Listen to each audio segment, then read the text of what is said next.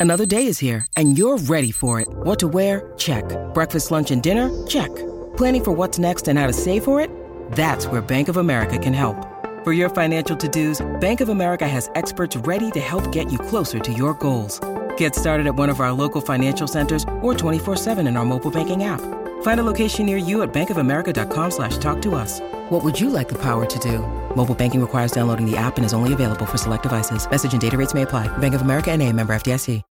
When you need mealtime inspiration, it's worth shopping Kroger, where you'll find over 30,000 mouthwatering choices that excite your inner foodie. And no matter what tasty choice you make, you'll enjoy our everyday low prices, plus extra ways to save, like digital coupons worth over $600 each week. You can also save up to $1 off per gallon at the pump with fuel points. More savings and more inspiring flavors make shopping Kroger worth it every time. Kroger, fresh for everyone. Fuel restrictions apply.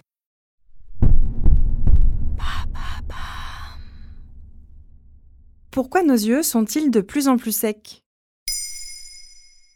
Merci d'avoir posé la question.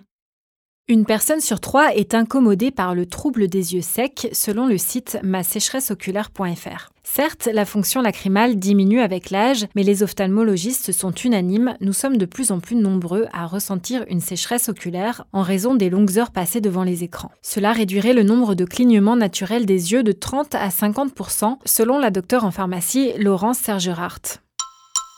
De prime abord, la gêne occasionnée peut ressembler à une conjonctivite, sensation de sable dans l'œil, brûlure, gêne à l'ouverture des yeux le matin, démangeaison, sensibilité à la lumière, au froid ou au vent, ou encore baisse de l'acuité visuelle. Composées d'eau et de corps gras, les larmes produites par les glandes lacrymales nous sont utiles pour nourrir et humidifier la cornée, mais surtout pour protéger la surface de l'œil contre les agents pathogènes et les poussières. Souffrir de sécheresse oculaire augmente donc le risque d'infection ou d'inflammation oculaire comme la kératite. Et comment poser le diagnostic? Il y a plusieurs examens possibles, mais généralement, les ophtalmologistes mesurent la sécrétion des larmes car la sécheresse oculaire est toujours en lien avec le film lacrymal. Le spécialiste pourra alors faire la différence entre une sécheresse oculaire et le syndrome des yeux secs, une pathologie à part entière qui met directement en cause la sécrétion des larmes, soit leur mauvaise qualité, soit une production insuffisante. Concernant la sécheresse oculaire, les atmosphères surchauffées et sèches, la climatisation, la pollution ou encore les allergies dues au pollen contribuent à ce phénomène, tout comme les chirurgies de l'œil, le port de lentilles de contact ou certaines maladies auto-immunes. La prise de certains médicaments tels que des antidépresseurs ou des contraceptifs hormonaux ou encore le fait de fumer et vapoter entre également en compte. Outre les écrans que j'ai mentionnés tout à l'heure, le port du masque semble également favoriser ce trouble puisque l'air expiré remonte vers les yeux plutôt que d'aller vers l'extérieur.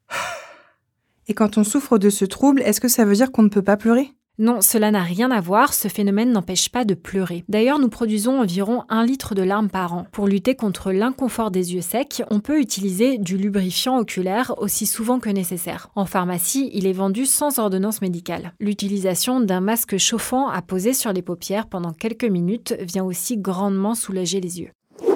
Il semblerait enfin que les compléments alimentaires à base d'acides gras oméga 3 ou les aliments comme les poissons gras dont le maquereau par exemple, l'avocat ou le potiron puissent contribuer à la production de larmes de bonne qualité, selon le docteur Serge Dohan, ophtalmologiste interviewé par le Parisien. Aussi, pensez à ne pas surchauffer les pièces à vivre, à vous protéger les yeux avec des lunettes de soleil, à faire des pauses régulièrement pendant le travail sur écran, en vous forçant à cligner des yeux et en regardant au loin. Enfin, se démaquiller avec des produits adaptés aux yeux sensibles. Maintenant, vous savez, un épisode écrit et réalisé par Émilie Drujon. Ce podcast est disponible sur toutes les plateformes audio et si cet épisode vous a plu, n'hésitez pas à laisser des commentaires ou des étoiles sur vos applis de podcast préférés.